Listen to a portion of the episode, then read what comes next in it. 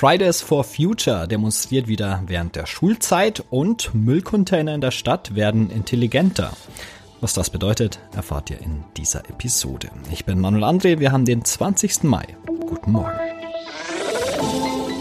Nachrichtenwecker, der News-Podcast der Augsburger Allgemeinen.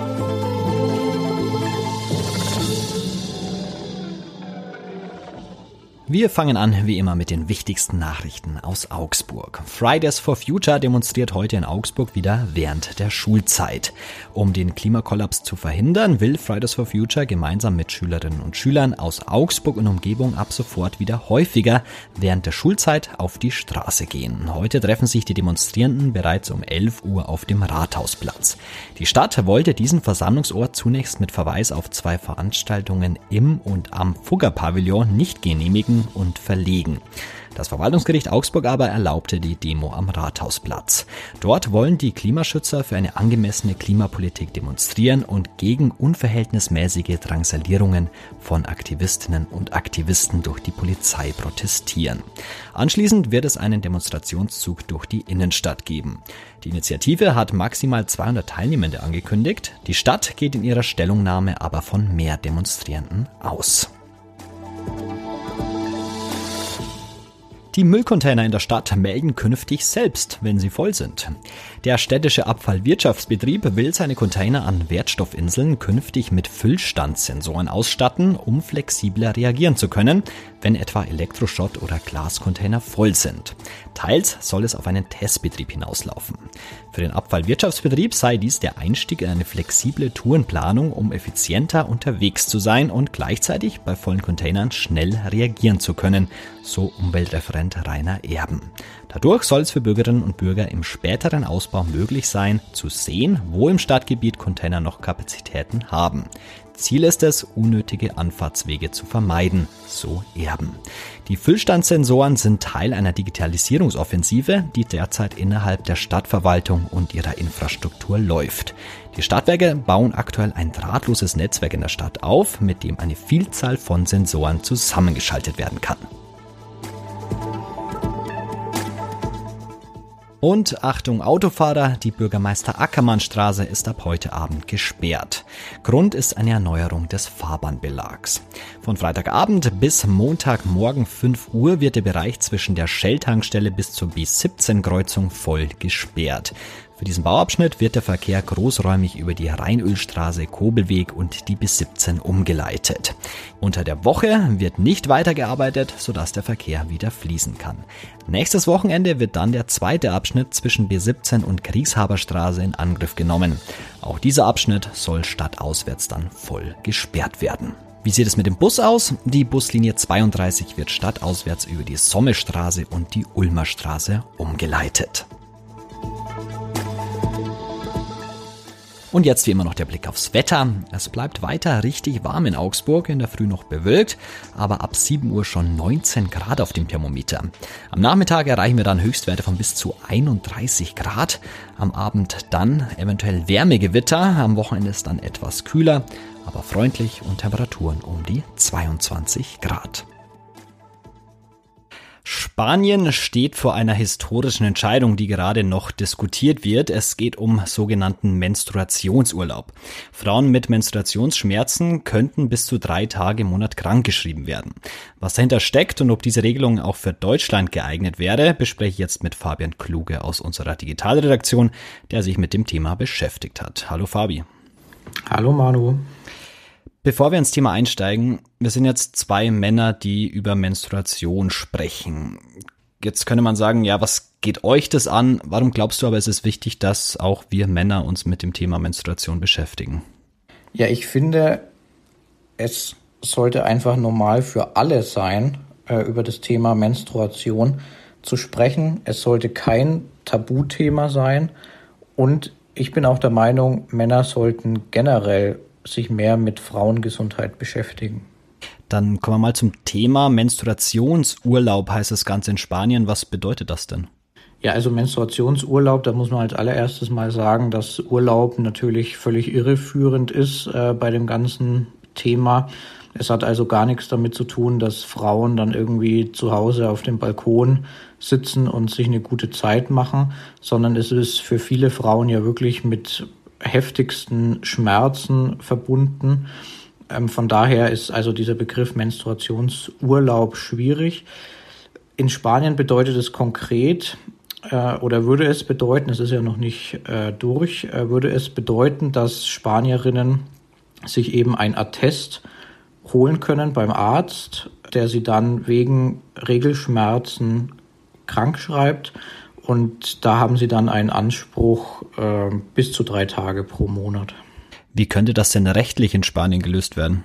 Also in Spanien, das muss man nämlich dazu sagen, ist es bisher so, dass ähm, Arbeitnehmerinnen und Arbeitnehmer in den ersten drei Krankheitstagen hm, keinerlei Anspruch auf Lohnfortzahlung haben. Erst ab dem vierten Tag äh, können sie sich Beihilfe holen oder Beihilfe beantragen. Das ist vergleichbar mit dem deutschen Krankengeld. Und äh, von daher wäre das dann in dem Fall wirklich eine Erleichterung für Spanierinnen, ähm, da sie eben dann ab dem ersten Krankheitstag dann auch einen, ja, ein Recht hätten auf äh, Lohnfortzahlung.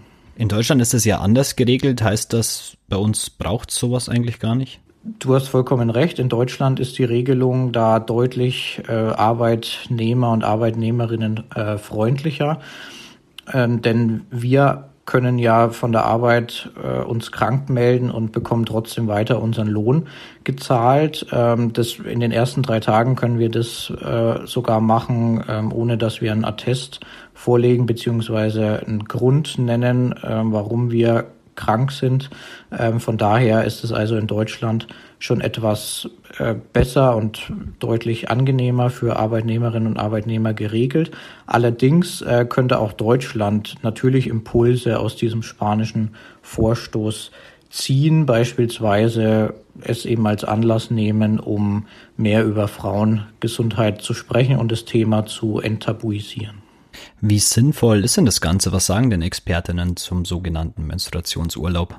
Also aufgrund der Gesetzgebung ist es in Spanien auf jeden Fall sinnvoll, aber auch Deutschland kann da eben, ich habe es gerade angesprochen, was draus ziehen. Ich habe mit einer grünen Politikerin gesprochen, die auch Gesundheitsexpertin ist, die sagt zum Beispiel, wir müssen mehr darüber sprechen, äh, wie wir beispielsweise öffentliche Toiletten ausstatten, dass da neben Seife, die ja selbstverständlich ist auf Toiletten, dass da auch Menstruationsprodukte ähm, zu finden sind zum Beispiel eine Rechtsanwältin, die sich mit Arbeitsrecht beschäftigt, ähm, hat zum Beispiel gesagt, während es für manche Arbeitgeberinnen und Arbeitgeber ja schon selbstverständlich ist, den Mitarbeitenden ähm, Obst und Getränke zur Verfügung zu stellen, wäre es vielleicht auch eine Möglichkeit, auch da zum Beispiel Hygiene- und Menstruationsprodukte ja zur Verfügung zu stellen. Und, und generell sollte das Thema einfach viel mehr in der Gesellschaft noch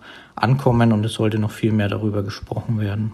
Gibt es denn auch Kritik an dem spanischen Modell? Kritik äh, gibt es auf jeden Fall und interessanterweise auch aus dem Lager der Feministinnen, die zum Beispiel sagen, es ist ein deutlicher Rückschritt, was die Gleichstellung von Mann und Frau betrifft im Arbeitsleben. Das geht sogar so weit, äh, dass sie befürchten, dass dann Arbeitgeberinnen und Arbeitgeber zum Beispiel lieber Männer einstellen äh, oder es als Vorwand nehmen, um Frauen weiterhin schlechter zu bezahlen.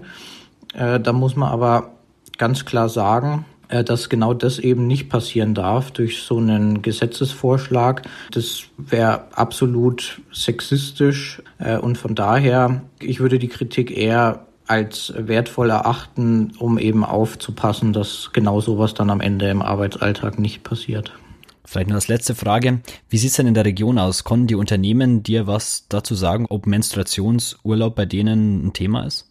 Ja, ich habe ein paar größere Unternehmen in der Region angefragt. Einige wollten sich äh, nicht offiziell dazu äußern, ähm, weil sie sagen, das ist eine Debatte, die jetzt vor allem in Spanien geführt wird und dann vielleicht ähm, mal rüber schwappt nach Deutschland. Äh, es gibt aber zum Beispiel auch Audi, Audi hat sich dazu geäußert, sagt aber, dass es im Moment eben kein großes Thema sei, dass es keine spezifischen Gesundheitsprogramme, Richtlinien oder Präventionsmaßnahmen äh, gibt, was jetzt Menstruationsbeschwerden äh, betrifft. Von daher ist also das Thema, das ja so hitzig in Spanien derzeit diskutiert wird, bei Unternehmen in der Region noch nicht angekommen.